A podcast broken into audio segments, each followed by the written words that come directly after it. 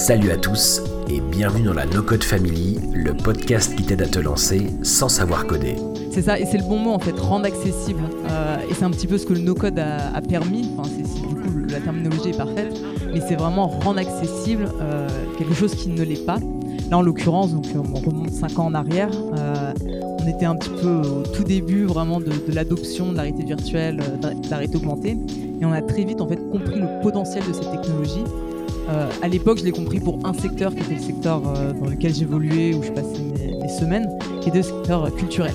Chaque semaine, on rencontre celles et ceux qui développent leur business sans faire une ligne de code. Et si tu veux aller encore plus loin et découvrir des épisodes inédits et des ressources exclusives, rejoins le No Code Family Club sur www.nocode.family. Salut Soraya. Salut Simon. Alors dis-moi, qui es-tu? Alors, je m'appelle Soraya Jabert. Euh, je suis donc la CEO et cofondatrice de Minsar Studio, euh, qui est une, plateforme de création et distribution d'expériences de réalité augmentée et virtuelle euh, sans ligne de code, en no code donc. Ok. Alors on, va avoir, on va passer pas mal de temps aujourd'hui à parler justement de Minsar, de ce que vous faites. Il y a eu beaucoup beaucoup d'annonces la semaine dernière, donc je suis vraiment content qu'on puisse faire cet épisode-là ensemble aujourd'hui avant qu'on parle de tout ça, et puisque bah, tu te définis justement comme, euh, un outil no-code, euh, c'est quoi ta définition à toi du no-code? Alors, ma définition du no-code, euh, bah, c'est marrant, on se définit aujourd'hui, oui, comme un outil no-code, euh, mais nous, au final, on parlait vraiment de démocratiser euh, l'accès à une technologie qui nécessitait uniquement des développements au préalable. Mmh. Et finalement, le no-code, c'est un petit peu ça. C'est la enfin, c'est du coup l'opposition au code. Euh, ce sont donc tous les, logiciels, les plateformes, les outils qui permettent de créer, de créer du contenu, de créer des sites internet, des applications. tout ça sans ligne de code, ou de permettre d'automatiser des process qui nécessitaient autrefois de la programmation. Comment t'en es venu toi à t'intéresser au sujet du no-code? Comment est-ce que t'en es venu même jusqu'à créer une plateforme no-code pour permettre à, tes, à tes utilisateurs de créer des expériences euh, de réalité virtuelle sans coder? Mais finalement, euh, quelle a été toi un peu ton, ta première approche de cet univers-là du no-code? Oui. Euh, en fait, je pense que j'utilise des, outils no-code. Euh, déjà, je ne suis pas développeuse, euh, je ne code pas, je ne connais pas donc, les, langages de, programmation. Donc, au final, le no-code, c'est un petit peu ce qu'on utilise tous les jours quand on n'est pas développeur, dès qu'on veut créer du contenu. Et je pense que la première fois, une des premières fois où j'ai vraiment utilisé un outil no-code, c'était WordPress, quand j'étais étudiante et qu'on avait dû créer ben, un site internet en fait sans ligne de code. Et on était passé par, par euh, WordPress. C'était en, 2014. Mmh. Euh, donc je pense que voilà, c'est un peu la, première étape, première entrée dans, dans l'univers no code. et finalement, je pense qu'on va y revenir après sur bah, l'origine de Minsar, comment, comment on est venu justement à la création d'une plateforme no code. Mais euh, l'objectif, c'était vraiment démocratiser l'accès à une technologie et rendre accessible euh, ce qui était autrefois uniquement accessible aux, développeurs. Mmh. Donc euh, voilà, ça s'est vraiment fait progressivement et finalement, ça fait pas si longtemps que ça qu'on a apposé ce, ce, terme de no-code. Ça fait quelques années maintenant, depuis voilà 2019, 2020, je pense 2021, on va avoir une vraie accélération des, de ce, du mouvement no-code. mais voilà, ça remonte à, à plutôt 2014-2015. Ok. Donc toi, ta, ta, première approche finalement avec le no-code, c'est euh, par WordPress. Je pense que c'est beaucoup, comme beaucoup de gens finalement, c'est mm. un des premiers outils qui nous permettent de, ouais, d'avoir sa présence en ligne et de, et de pouvoir publier en ligne sans, sans avoir besoin de coder. Ça, tu dis que c'est en 2014. Depuis, tu as fondé donc euh, Minsar, comme je disais, un outil no-code qui permet de, de créer des expériences de réalité augmentée et de réalité virtuelle. Ça, mm. c'est en 2015. Comment est né ce projet à l'époque? Ouais. Alors justement, le, projet est né euh, été 2015, euh, mais la création d'entreprise et vraiment la définition des, euh, du premier projet, c'était début 2016. Donc ça va faire cinq ans le mois prochain. et au départ, au final, moi j'ai commencé une année de césure en fait en janvier 2016. Donc j'étais encore, j'étais étudiante à, à Paris 1 Panthéon Sorbonne et j'étais étudiante en histoire de l'art. Donc tu vas me dire, euh, ok, bah alors rien à voir avec, euh, avec ce que tu fais aujourd'hui. Euh, et c'est vrai, mais en même temps, justement, on a commencé, et l'objectif de départ, c'était de réinventer les moyens d'accès à l'art et l'histoire par les nouvelles technologies, et par les nouvelles technologies donc de réalité virtuelle et de réalité augmentée. Et donc, c'était rendre accessibles ces technologies pour un secteur en particulier, celui de la culture. Donc, on a commencé à travailler euh, avec euh, le ministère de la Culture, avec euh, le musée des arts décoratifs, le centre des monuments nationaux, la réunion aussi des, musées nationaux. Donc, toi, ton objectif à ce moment-là, c'est de permettre à ces gens-là, ces acteurs-là, mmh. Mmh. de réaliser des expériences en réalité virtuelle, augmentée, mais tu veux leur rendre ça accessible. Dès le départ, tu as cette volonté en fait de, de rendre ça accessible à des, à des cibles qui, a priori, ouais, sont pas, sont pas tellement baignées dans l'univers de, du numérique. quoi. C'est ça, et c'est le bon mot, en fait, rendre accessible. Euh, et c'est un petit peu ce que le no-code a, permis. Enfin, c'est du coup, la terminologie est parfaite, mais c'est vraiment rendre accessible euh, quelque chose qui ne l'est pas. Là, en l'occurrence, donc on remonte cinq ans en arrière. Euh, on était un petit peu au tout début vraiment de, l'adoption de la réalité virtuelle, euh, de la réalité augmentée, et on a très vite en fait compris le potentiel de cette technologie. Euh, à l'époque, je l'ai compris pour un secteur qui était le secteur euh, dans lequel j'évoluais, où je passais mes, semaines, qui était le secteur culturel. Je me suis dit, mais, mais waouh, c'est incroyable. On va pouvoir vraiment en fait permettre à un public qui n'a pas l'habitude de se rendre dans les musées, qui n'a pas l'habitude de visiter des, lieux culturels, de pouvoir euh, voilà, avoir une meilleure approche, de mieux comprendre en fait ce qui la, culture par ces nouvelles euh, technologies. Donc au début, on accompagnait euh, les musées, on accompagnait donc nos, utilisateurs dans la création. Et en fait, on a fait rapidement un pivot donc été 2016 quand on a réalisé qu'en fait on était contacté par des entreprises, des personnes de secteurs complètement différents et qu'au final, ce qu'ils souhaitaient, c'était la même chose. Ils voulaient tous, en fait, euh, pouvoir créer facilement euh, des expériences et les proposer euh, à leurs clients, à leurs cibles. Et au final, le dénominateur commun un petit peu de tous ces secteurs, c'était la scénarisation. Et du coup, le, secteur culturel, euh, on parle vraiment de scénographie d'espace, euh, de mmh. scénariser voilà, des, euh, des environnements. C'est ce que l'on retrouve avec l'informatique spatialisée, la réalité augmentée, la réalité virtuelle, où on va vraiment en fait mêler notre environnement physique palpable avec du virtuel, et on va aller donc l'augmenter par la réalité augmentée. Donc c'était un, bon parallèle en fait, et c'est là qu'on a décidé, voilà, été 2016, de switcher du modèle euh, agence, où on crée du coup les expériences pour, euh, pour nos clients, au début culturel, mais ensuite dans les secteurs complètement, euh, complètement différents. on s'est dit, mais en fait, ils nous demandent tous la même chose. Mais s'ils avaient un outil, un outil simple d'utilisation pour créer eux-mêmes les expériences, et voilà, ils n'auraient plus besoin de nous. Et donc, on a commencé, voilà, été 2016, à à penser en fait les débuts d'une d'une plateforme qui qui, euh, qui allait voilà rendre accessible, démocratiser en fait euh, ces technos. Ok. Tu disais qu'à l'époque, vous aviez plutôt démarré par de la réalité augmentée. Mm. Est-ce qu'on peut euh, expliquer là rapidement finalement quelles sont les différences entre la réalité augmentée et la réalité virtuelle? Parce que c'est deux, deux types d'expériences qui sont assez différentes finalement. Oui, oui, oui. Euh, même si nous aujourd'hui on utilise les deux, mais la réalité augmentée, bah, comme son nom l'indique, en fait, c'est vraiment aller augmenter euh, notre réalité, notre réalité physique. Donc là, on va aller ajouter du virtuel dans notre environnement. C'est-à-dire qu'on n'est pas coupé euh, de notre environnement, on va aller l'augmenter, on va aller l'enrichir par du virtuel. Donc, on va ajouter des informations supplémentaires, des couches d'infos supplémentaires visuellement sur ce qu'on voit autour de nous, quoi. Exactement. Et en fait, il y a plusieurs façons de le faire. Euh, la plus répandue euh, largement, bah, c'est celle sur smartphone, tablette. C'est-à-dire que tu as ta mmh. caméra activée et tu vas aller, en fait, euh, c'est de la superposition du coup d'informations par la caméra. Donc, il va aller donc filmer ton, ton environnement, le scanner et ajouter de l'information. Et nous, à l'époque, euh, et c'est vraiment là qu'on a compris le, potentiel de cette technologie de réalité augmentée, c'est qu'on avait pu tester euh, un peu avant tout le monde. On faisait partie des premières entreprises euh, à travers le monde à posséder et à travailler sur Microsoft HoloLens, qui est donc, on était un des premiers partenaires sur cette technologie, qui était donc la première paire de lunettes de réalité augmentée. Donc 2016, on s'est fait connaître comme ça parce qu'on a pu donc commencer à développer justement la plateforme sur cet appareil. Et là, du coup, c'est un peu différent.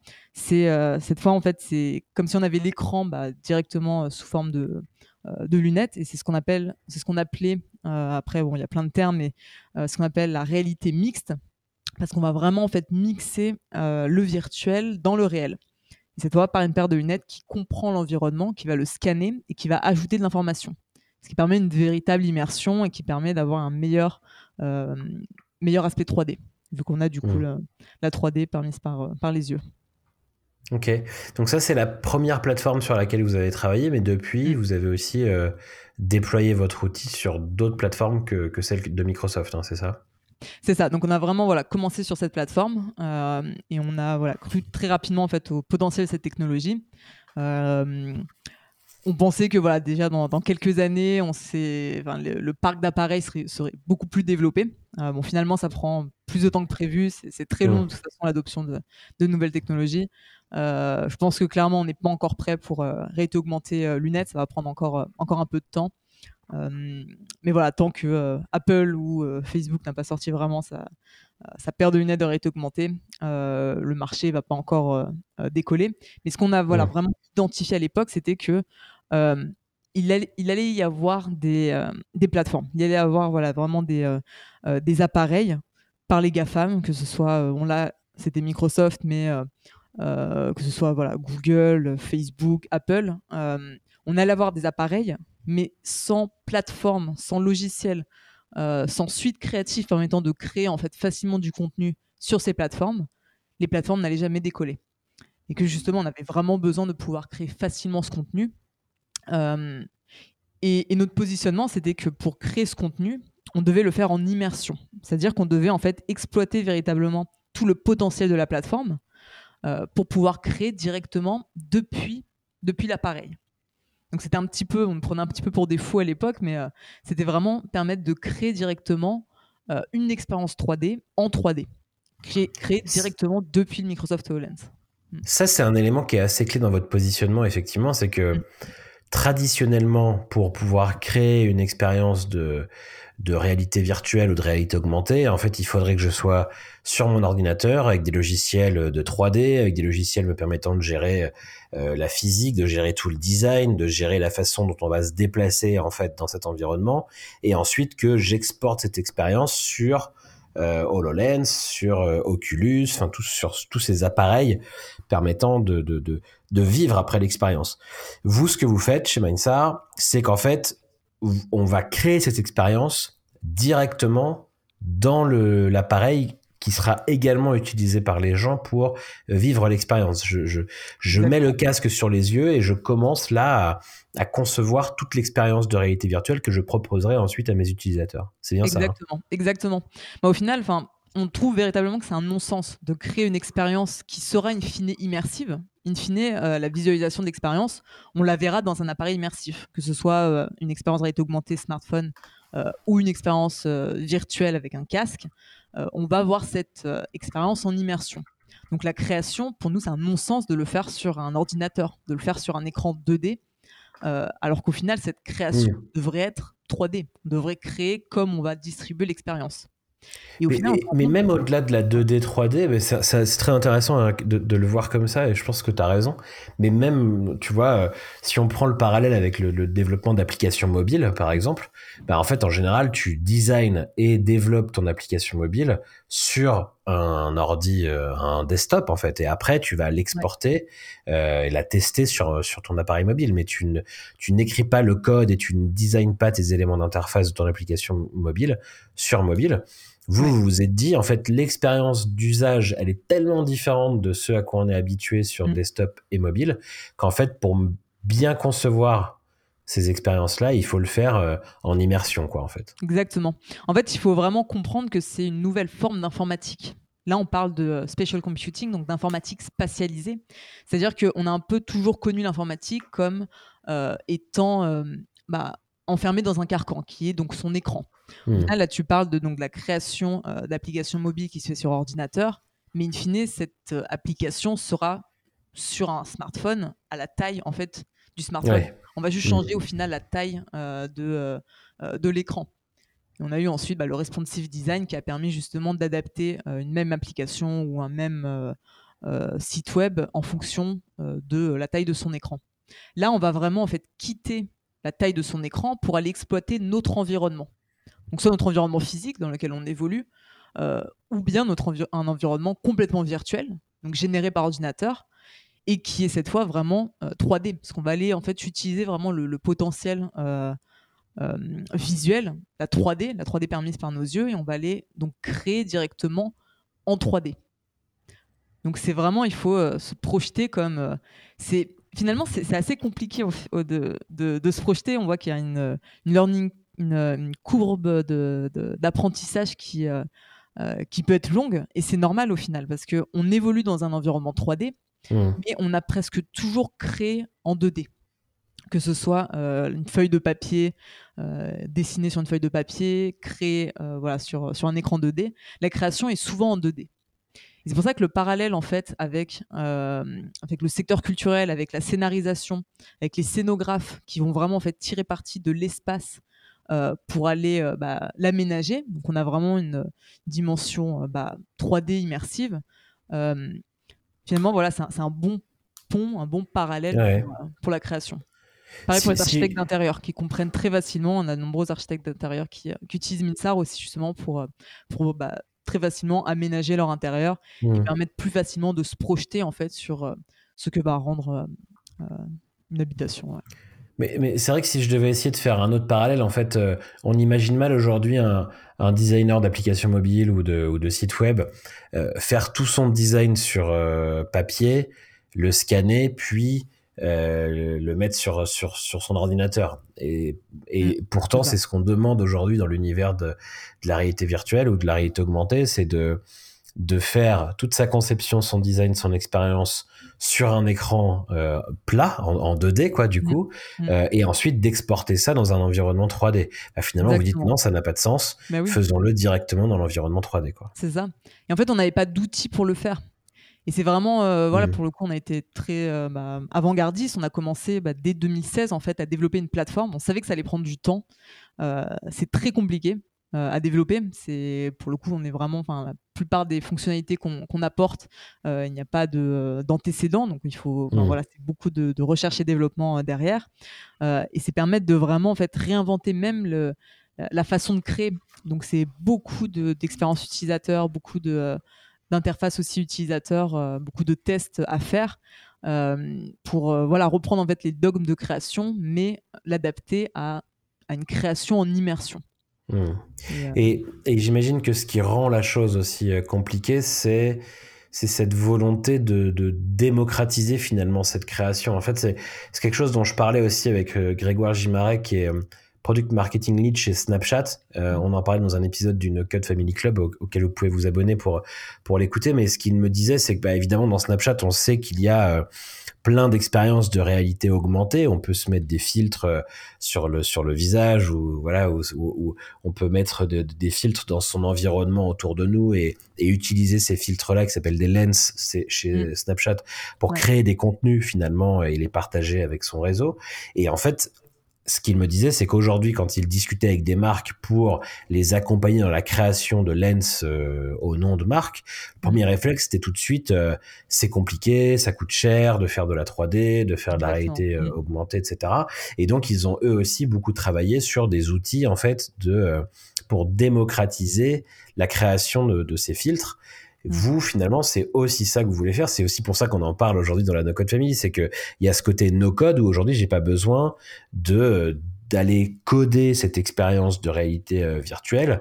Je vais pouvoir utiliser votre outil pour le faire, euh, pour le faire simplement. Pourquoi est-ce que, euh, pourquoi est-ce qu'il y a cette volonté si forte de démocratisation. Pourquoi est-ce que, entre guillemets, vous ne vous êtes pas contenté de créer un environnement de développement d'expériences 3D, euh, euh, d'expériences de réalité virtuelle? Pourquoi est-ce qu'il y a cette volonté si forte chez vous, et un peu comme chez Snapchat par exemple ici, de, démocratiser finalement, de rendre ça facile d'accès et, accessible, y compris à ceux qui n'auraient pas de compétences techniques en fait finalement? Ouais. Euh, bah, on veut vraiment en fait rendre accessible aux, créatifs, aux créateurs, à ceux qui euh, créent déjà du contenu et qui vont au final créer les usages. En fait, on est vraiment au tout début de, euh, de c'est un marché vraiment émergent. On est vraiment au début de la courbe d'adoption de, de, la nouvelle, de cette nouvelle technologie. Euh, et justement, on a besoin de comprendre au final les usages qui seront les plus importants dans, dans les prochaines années. Et pour justement comprendre, analyser tous ces usages et voir lesquels fonctionnent le mieux, on a besoin de pouvoir itérer rapidement itérer facilement. On a besoin de créer en fait euh, facilement ce contenu, comme si on créait facilement une, euh, bah, une page web, euh, un blog post pour mmh. voir au final, voilà, pouvoir créer aussi facilement sa, marketplace et voilà, itérer en fait rapidement, facilement sur, sur les cas d'utilisation. Et justement, ce qu'on fait avec Minsar, c'est permettre très facilement d'itérer, permettre de prototyper et permettre bah, à nos utilisateurs de mieux comprendre ce qui fonctionne le mieux dans ces nouvelles technologies. Mmh. Est-ce que sont réalisées des, des, campagnes marketing en réalité augmentée sur les réseaux sociaux? On a beaucoup de demandes justement dans, sur, euh, pour ce cas d'utilisation. Euh, est-ce que c'est principalement de la visite euh, d'appartements en réalité virtuelle? Est-ce que c'est réaliser du, prototyping de, de, produits, d'expériences plus complexes à développer encore une fois, Minsar, on ne couvre pas tout le pipe en fait de d'expériences possibles. On permet de créer des expériences qui vont euh, relativement simple à moyennement euh, complexe. On ne permet mmh. pas voilà, de réaliser un jeu vidéo, euh, de réaliser une expérience triple A extrêmement compliquée.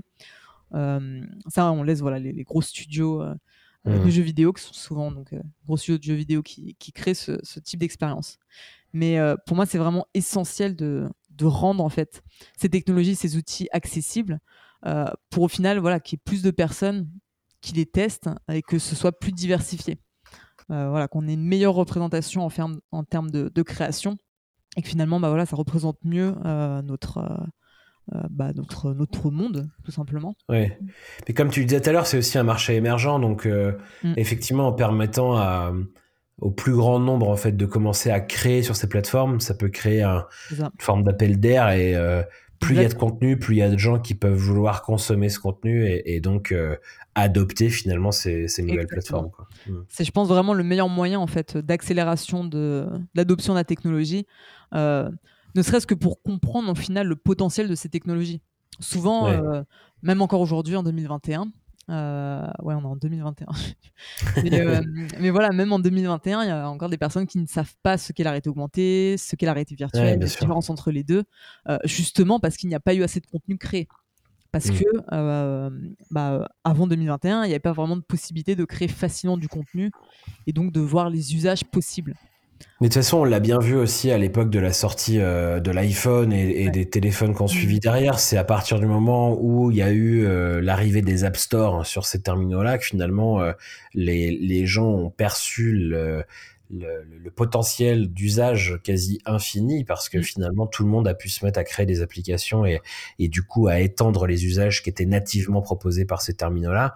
Et c'est à ce moment-là que bah, on a on a vu euh, une transformation radicale de nos vies finalement parce que tout le monde s'est équipé mm. et, ça a changé complètement nos quotidiens. Donc là, le, le, chemin pourrait être le même pour ces plateformes-là aussi, quoi. Finalement, avec euh, l'arrivée de nouveaux contenus parce qu'ils sont plus faciles à créer, y compris pour ceux qui, euh, comme moi par exemple, n'ont aucune expérience de la création d'expériences de, réalité virtuelle, euh, ben, c'est peut-être par l'arrivée de ces contenus que que, le, que les gens vont aussi se mettre à adopter les plateformes. Quoi. Exactement, j'en suis persuadé. C'est pour ça que nous, on travaille de façon très étroite avec justement les, plateformes, que ce soit Microsoft, que ce soit euh, Magic Leap, que ce soit, on va en parler, euh, Facebook avec Oculus. c'est parce qu'au final, on, a un petit peu un catalyseur pour eux, ce qu'on permet de créer directement sur leur plateforme, leur plateforme qui, ils le savent, sans contenu ne sera pas utilisée, mmh. et que c'est extrêmement important qu'il y ait, voilà, qu'il y ait bah, autant en fait d'outils de création sur ces nouveaux médiums que que d'outils de création que l'on a en fait sur, euh, sur ordinateur. Mm. Alors justement, parlons un peu de ça, parce que la semaine dernière, vous avez fait euh, plein d'annonces lors d'un événement qui, euh, qui mm. du coup, euh, a eu lieu euh, virtuellement, évidemment. Et donc, dans ces annonces-là, il y avait, comme tu viens de le dire, notamment un partenariat avec Oculus, qui est un peu aujourd'hui la plateforme de référence en matière de, de réalité virtuelle ou augmentée. Est-ce que tu peux nous parler un peu de ces différentes, de, enfin, d'abord de cet événement et puis de ces différentes annonces? C'est quoi un peu les, les grandes actus là pour, pour Minsar? Oui. alors justement, oui, bah, la, semaine dernière, donc jeudi dernier, le 21, on a organisé un, bah, un événement assez important au final depuis la, création de l'entreprise, qui est la sortie de la deuxième version de notre studio, donc de Minsar Studio, avec un petit peu tout ce qu'on a pu identifier ces dernières années comme les fonctionnalités les plus importantes pour notre cible, pour les créateurs, les créatifs, les créateurs de contenu. Donc que ce soit en termes de features de création, euh, mais aussi et surtout en termes de fonctionnalité de distribution. Mmh. Euh, je pense qu'on en reparlera euh, juste après.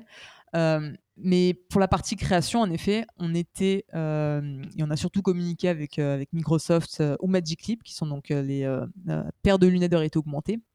on avait une version sur smartphone, tablette, donc vraiment cette fois dans cette optique d'avoir un maximum de personnes pouvant créer facilement son expérience de réalité augmentée et gratuitement. Vraiment ça, je tiens à le dire, notre euh, le studio de création sur euh, smartphone, tablette euh, est gratuit. On veut vraiment toujours dans cette optique de rendre accessible cette technologie. On veut permettre au plus grand nombre en fait de comprendre l'intérêt en fait de, de ces technologies. Et là, ce qu'on a annoncé donc la, semaine dernière, c'est l'ouverture en fait de la bêta de Minsar sur Oculus. Euh, Oculus, donc c'est euh, l'entreprise qui a été rachetée par Facebook euh, il y a quelques années maintenant, et c'est aujourd'hui bah, la plateforme de, réalité virtuelle la plus commercialisée. et donc nous on travaille voilà avec avec Facebook, on est partenaire Oculus pour pour justement avoir Minsar en fait sur leur plateforme. Et au final, ce qu'on permet de faire, et c'est bah, une première dans, dans l'histoire, c'est qu'on va permettre en fait de créer son expérience de réalité augmentée en réalité virtuelle. Et ça, c'est assez fascinant parce que, en fait, c'est la vision qu'on avait il y a, a 5-6 ans qui était de switcher euh, facilement de la réalité augmentée à la réalité virtuelle. Et là, c'est ce qu'on permet de faire. C'est ce qu'on va permettre de faire avec, euh, avec Oculus, c'est pouvoir créer directement euh, une expérience de réalité augmentée dans un environnement virtuel et pouvoir rouvrir cette expérience juste après euh, sur un téléphone et pouvoir partager hmm. son, cette expérience sur, euh, sur tout support. Donc tu le disais, les Oculus finalement c'est le c'est l'appareil le plus vendu en matière de, de réalité augmentée, de réalité virtuelle. Euh, donc bah, voilà, autour autour de nous, on, on connaît des gens qui, qui, en ont. Enfin voilà, on est. C'est vrai que ça, on voit qu'il y a une adoption quand même qui est en train de se passer sur ces terminals là. Hmm. C'est. Euh, Alors j'avoue que j'ai pas testé celui de, de, un Oculus, mais j'en ai testé d'autres. Et bon, de toute façon, cette expérience-là, en général, elle est, elle est vraiment, euh, c'est, effectivement fascinant parce qu'on vit quelque chose de très différent de mm. ce à quoi on a été habitué. Donc il y a même parfois, euh, au début, une forme de, de en tout cas pour moi, hein, tu vois un peu un petit waouh, qu'est-ce qui est, qu'est-ce qui est en train de se passer quoi. C'est, très différent ah finalement de, de, ce à quoi on était habitué, mais, mais c'est vrai qu'après on, perçoit très vite le, le potentiel. Mais donc ça, eh, tu disais que c'est une bêta, donc euh, aujourd'hui c'est toutes les personnes qui ont un Oculus chez eux peuvent pas encore quand même euh, télécharger euh, votre application et se mettre à créer. Ça va arriver progressivement. Progressivement, ouais, progressivement. et on a un lien du coup d'inscription à la bêta et on, on, ouvre petit à petit euh, voilà, différents batchs euh, euh, pour d'accès à Minsar. Très bien. Donc ça c'était la première annonce finalement, c'est que vous arrivez sur Oculus et en mm. plus avec une nouvelle version de votre de votre application de création d'expérience mm. et qui permet d'aller voilà d'aller plus loin finalement. Comme tu disais, vous avez identifié beaucoup de nouveaux usages, beaucoup de de nouvelles de nouveaux besoins en termes de création et de diffusion en fait des expériences. Donc tout ça est intégré dans cette nouvelle version. Exactement. C'est vraiment euh, le résultat de euh, nombreux échanges avec, euh, avec nos utilisateurs, avec bah, des designers, des graphistes, des artistes, des personnes qui étaient déjà dans l'environnement XR ou pas. Et justement pour imaginer un petit peu le studio de création de demain, un studio de création immersif. Et finalement, avoir euh, bah, son, studio de création dans, Oculus, c'est la possibilité de créer n'importe où. Euh, Oculus aussi, ce qui est, génial avec cet appareil, c'est qu'il euh, il est accessible. Il est accessible par le prix. Mmh. À partir de 350 euros, on peut, on peut l'acheter. Donc bien, bien moindre par rapport à quand on a commencé 2015. voilà, les appareils, c'était plutôt 600, 700 dollars et ouais. branché en fait à un PC euh, qui devait être assez puissant, donc euh, plus de 1000 dollars aussi euh, chaque, chaque PC avec des bonnes cartes graphiques. Là, il est, il est standalone, donc il est tout, tout embarqué. Il est indépendant, quoi. On n'a pas besoin de se brancher à un autre appareil, quoi. Ouais. C'est génial. Tu peux vraiment l'utiliser. Ouais, il est autonome. Tu peux vraiment l'utiliser absolument partout. Tu définis en fait ton, ta, ta, ta safe zone de, de réalité virtuelle où, où tu vas pouvoir voilà, évoluer dans un environnement un environnement mm. virtuel. C'est assez fascinant. Mm. Donc ça c'est pour la création, mais tu me disais que vous avez aussi fait des annonces du coup sur la diffusion de, des expériences qui sont créées. Est-ce que tu peux nous en parler aussi? Oui, donc euh, voilà, Minsar Studio, donc c'est un studio de création, mais on a également donc de nombreuses nouvelles fonctionnalités de, de, création, donc le tout en no code. voilà, c'est vraiment zéro ligne de code, c'est vraiment uniquement de, bah, de la programmation visuelle, hein, un petit peu. en tout cas, c'est comme ça qu'on l'appelait avant, avant le no code un petit peu voilà, programmation visuelle. Euh, mais surtout, on a identifié que, voilà, une fois qu'on a créé euh, son expérience de, réalité augmentée, de réalité virtuelle, on a envie de bah, partager cette expérience au plus grand nombre. Et justement, ce qu'on ce qu'on va pouvoir, ce qu'on propose maintenant euh, avec notre deuxième version de, de notre studio, c'est la possibilité d'exporter son expérience vers le web, c'est-à-dire en fait intégrer directement sur son site web une expérience de réalité augmentée. ou directement dans son application. Donc on va pouvoir, euh, voilà, en fait, très facilement euh, pour les développeurs, une ligne de code, euh, pouvoir intégrer en fait un module de réalité augmentée créé avec Minsar. Donc ça, c'est l'export vers WebXR. Et également, parce que c'est une fonctionnalité qu'on nous demande très souvent, c'est l'export vers les réseaux sociaux. Donc cette fois, c'est l'export vers SparkIR, qui est donc euh, donc possédé par Facebook et ce qui permet en fait de partager des filtres sur Instagram, sur les plateformes de Facebook, bah, très facilement euh, sans, sans ligne de code. Ok, donc à partir de votre studio, je peux ensuite exporter finalement l'expérience que j'ai créée, soit dans ma propre application, si je veux ajouter euh, une fonctionnalité de réalité augmentée dans mon application, bah, je peux je peux le faire très très rapidement ce que tu disais euh, finalement là pour le coup les développeurs de mon application vont devoir ajouter une petite ligne de code pour euh, pour pouvoir supporter ça mais euh, mais en tout cas ça va pouvoir se faire facilement. Et aussi je peux aller partager les filtres Instagram que j'aurais créés depuis depuis Minsar. Je peux les partager directement dans la bibliothèque des filtres grâce aux outils que vous avez mis à, disposition quoi. Exactement. Et créer ainsi bah, des campagnes marketing en réalité augmentée et le potentiel de viralité en fait justement de partage de ce genre d'expérience, euh, que ce soit par exemple avec les marques de luxe avec lesquelles on travaille, mmh. avec les agences de création euh, qui souhaitent bah, se différencier en fait de, de, de, la concurrence. voilà, il y a un vrai potentiel de, viralité et un, potentiel en fait en termes d'imagination qui est, qui est assez incroyable. Mais ça, on le voit, hein, on voit bien qu'il y a des filtres euh, régulièrement qui, qui pop et qui sont adoptés par plein de gens. Et on, quand on regarde les stories de ses amis sur Instagram, on dit putain, ils utilisent tous le même d'un coup, qu'est-ce qui se passe? Et en fait, euh, euh, c'est vrai que moi, euh, enfin naïvement jusqu'ici, j'ai même pas trop regardé comment est-ce que j'aurais pu créer mm. un filtre même pour rigoler, pour tester, parce qu'en fait je me suis dit bon bah j'ai pas bah, d'expérience de design, de 3D, de code, ça sert à rien, c'est pas fait pour moi quoi. Là en tout cas du coup vous apportez un outil permettant à la fois de créer ça, mais aussi d'aller du coup faciliter la distribution et de rendre euh, plus rapidement accessible les l'expérience que j'aurais créée à ses futurs potentiels utilisateurs. Quoi. Exactement. Et surtout, en fait, on veut dépasser euh, uniquement ce, filtre. Euh, parce que bah, malheureusement, on voit aujourd'hui la réalité augmentée que par ces, filtres qui sont souvent bah, très, très simples, qui sont un peu gadgets. Il n'y a pas forcément d'intérêt business derrière. Alors que l'intérêt business, il est là. Il y a véritablement en fait un, potentiel de euh, que ce soit pour créer de l'onboard unboxing, de créer, euh, peut-être de parler en français aussi, euh, créer bah, une expérience réalité augmentée euh, du packaging. Non, pardon. Ouais, en tout cas, bah, vraiment de pouvoir euh, euh, visualiser un peu à quoi va ressembler le produit, sa boîte, son emballage, euh, et, de, et de, de, projeter tout ça dans l'environnement dans lequel le produit sera demain, en fait. Quoi. Bah oui, et puis, enfin vu ce qui, ce qui est arrivé bah, l'année dernière hein, avec la pandémie, mmh. et encore aujourd'hui ce que ce qu'on subit, justement, avec tous, ces, tous les magasins fermés, la possibilité de proposer, en fait, ce que l'on vend en réalité augmentée ça, ça décuple aussi euh, le, potentiel d'achat euh, derrière. Donc c'est voilà, rendre accessible mmh. aussi euh, ce qui ne l'est pas forcément par fermeture physique. Je me souviens que je crois que c'est Ikea qui avait fait ça à une époque dans son application mobile mmh. où tu pouvais projeter le meuble chez toi, tu vois, pour voir un peu à quoi ça allait ressembler. Alors bon, des fois tout était pas tout était pas très bien fait et tout, mais ils avaient fait ça il y a quand même quelques années, donc c'est bien. Il y avait aussi un côté tu vois. Mais là, du coup, le fait de pouvoir créer ce genre d'expérience euh, et surtout de les diffuser après, ces expériences-là, est rendu plus simple avec ce que vous avez annoncé la semaine dernière. On n'a pas besoin d'être Ikea et d'avoir les budgets d'Ikea pour euh, proposer ça à ses clients. C'est ça. Ok. c'est l'objectif. Ok, très clair. Et du coup, il y avait une troisième annonce aussi dont, dont tu voulais qu'on parle aujourd'hui?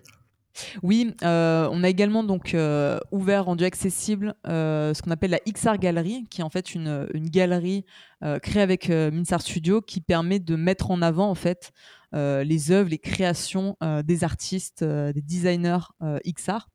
Donc le tout est accessible. Donc ça, tu reviens à tes, à tes premiers amours de, de l'art. m'en détacher, mais c'est très lié hein, au final.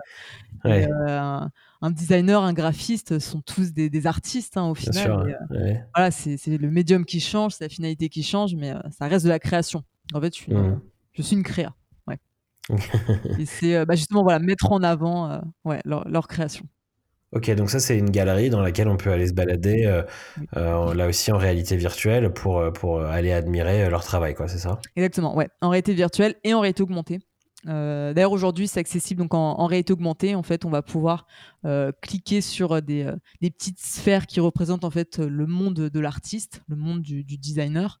D'ailleurs, au final, artiste en fait en anglais, c'est aussi c'est designer. Enfin, c'est mmh. c'est pas forcément un artiste dans, l'art comme on, l'entend. Mmh en, français. Et, voilà, on va pouvoir en fait cliquer dans l'univers euh, de cet artiste, entrer bah, en immersion dans son univers et euh, visualiser bah, voilà, ses créations euh, en réalité augmentée. Et donc ça, ça s'appelle la, XR Gallery. XR, c'est un terme que tu as utilisé plusieurs fois, donc c'est XR en français, mais c'est vrai qu'on ne l'a pas forcément expliqué, mais ça, c'est un peu le terme générique qui euh, recouvre à la fois les, les réalités euh, virtuelles, augmentées et mixtes. Euh, et, donc le X qui, va bah, voilà, qui, qui, est un peu plus générique, quoi, finalement, qui, et ça recoupe toutes ces, toutes ces réalités-là, quoi. Voilà, plutôt que dire AR, VR, MR, on prend le, le, petit X qui définit voilà, tout, tout le reste. Ok, bon bah du coup euh, c'est euh, très riche. Vous avez annoncé euh, beaucoup de choses la semaine dernière. Je pense qu'on peut retrouver tout ça sur votre site si on veut, si on veut en savoir plus, si on veut voir à quoi ressemble le studio pour pour voir bah, comment comment est-ce qu'on crée ces expériences et puis et puis pour pouvoir aussi aller visiter cette XR galerie. Mm. Au-delà du coup de, de, toutes ces annonces et de tout ce que vous faites chez chez Minsar et au-delà de, de, des réalités virtuelles augmentées. Mm. Si on essaie d'élargir encore un peu, c'est quoi toi les, les autres grandes tendances que tu peux observer dans le no-code aujourd'hui? Parce qu'on a vu que toi tu étais euh, très spécialisé sur euh, le fait de rendre accessible euh, les réalités virtuelles et augmentées au plus grand nombre et donc en passant par du no-code. Mais mm. au-delà de ça, dans le, dans le reste de l'industrie du no-code, c'est quoi toi les autres grandes tendances que tu observes aujourd'hui? Ouais. je le vois vraiment au final, ce, mouvement no code, comme euh, un mouvement d'émancipation euh, des créateurs en général, euh, des créateurs qui ont souvent laissé un petit peu oublier ou soit devaient apprendre à, programmer pour pouvoir créer ou alors devaient collaborer donc avec des développeurs. les outils no code permettent véritablement en fait une indépendance dans la création. Et c'est assez formidable parce qu'on permet d'avoir voilà vraiment des, outils, des expériences, des, euh, sites internet euh, qui, euh, qui regorgent d'imagination parce que voilà, on permet d'émanciper en fait les, créatifs. donc je le vois vraiment voilà comme un, vecteur de d'émancipation, de comme une porte d'entrée aussi vers vers le vers le code. Mmh. Voilà, je vraiment, enfin, c'est important de pas opposer les deux et mmh. de que ce soit en fait une porte d'entrée vers la technologie vers, euh, euh, les outils de, de développement euh, et qu'on puisse voilà, passer en fait de, la création à un développement plus poussé, plus personnalisé. et justement, voilà, ce terme de, personnalisation, je pense qu'on va avoir de plus en plus d'outils qui vont avoir, bah, être déjà plus performants, permettre d'avoir des applications plus performantes, permettre de couvrir en plus, en fait, plus de champs qui étaient uniquement possibles par le, par le code avant. Euh, et permettre un, meilleur degré en fait de personnalisation euh, de ces applications, euh, sites web ou autres. Donc ça c'est vraiment les, les, grandes tendances que l'on peut voir. également aussi l'arrivée de l'intelligence artificielle dans le no-code. Il y a de plus en plus d'outils en fait vraiment qui automatisent certains, certains process. en utilisant voilà des, quelques algos et en, en, mêlant au final les deux euh, permettre de. voilà, il y a plusieurs, euh, plusieurs expériences possibles euh, par, par l'intelligence artificielle. Ouais. C'est quoi tes outils no-code préférés alors Que qu'ils soient dans ces tendances-là ou pas d'ailleurs, mais est-ce qu'il y a des mmh. choses que tu utilises toi un peu au quotidien et, et que tu voudrais nous recommander aujourd'hui? Ah bah nous on est des, euh, enfin euh, chez, nous chez Mensa on est vraiment des fans de Notion. Euh, je pense qu'on est parti premier utilisateur il y a quelques années et, on a vu enfin le, potentiel de, de, ce qui est possible de faire. Enfin vraiment on l'utilise pour beaucoup de choses en interne, en personnel aussi. Enfin c'est vraiment un outil assez assez puissant, assez incroyable. on peut voilà faire vraiment beaucoup de choses donc je conseille absolument d'utiliser Notion. ensuite bah, Webflow euh, notre site internet, par exemple, euh, on le, l'a conçu donc sur euh, sur Webflow. c'est vraiment un, super, super outil. on utilise également Zapier en interne. Ouais, c'est vraiment les, les, outils qui sont, qui sont assez sympas. Ok. Est-ce que tu as des, euh, des, blogs, des chaînes YouTube, des, newsletters que tu peux euh, recommander aux gens s'ils veulent euh, ben, continuer à en savoir plus sur le no-code, continuer à apprendre, continuer à découvrir? C'est quoi un peu les, les ressources que tu peux nous recommander? Alors, on a plein. Il y a bah, déjà No Code Family. Hein. Clairement, c'est un podcast de référence hein, sur, sur le No Code. après, plus généralement, en fait, se tourner vers bah, la communauté de No Code France. vraiment, contournement, qui, contournement et autres qui ont voilà, participer à la création de, de, ce mouvement euh, en France. Euh, il y a vraiment des super, super ressources qui sont, qui sont accessibles. Il y a un Slack, en fait, No Code France, où, qui est de, il y a de plus en plus de personnes dessus. C'est vraiment c'est beau à voir ce mouvement en France. Mmh. après, bah, il y a plusieurs newsletters. Il y a la No Code Station de euh, de Milan par exemple. Il y a euh, la, euh, bah, la Gazette du No-Code aussi, donc par, par contournement et par la communauté. Il y a plusieurs chaînes YouTube qui sont, qui sont assez sympas. J'aime bien Digital Wing de, de Shubham, par exemple. Je sais qu'il était mhm. passé aussi dans ton nos podcasts. Yes.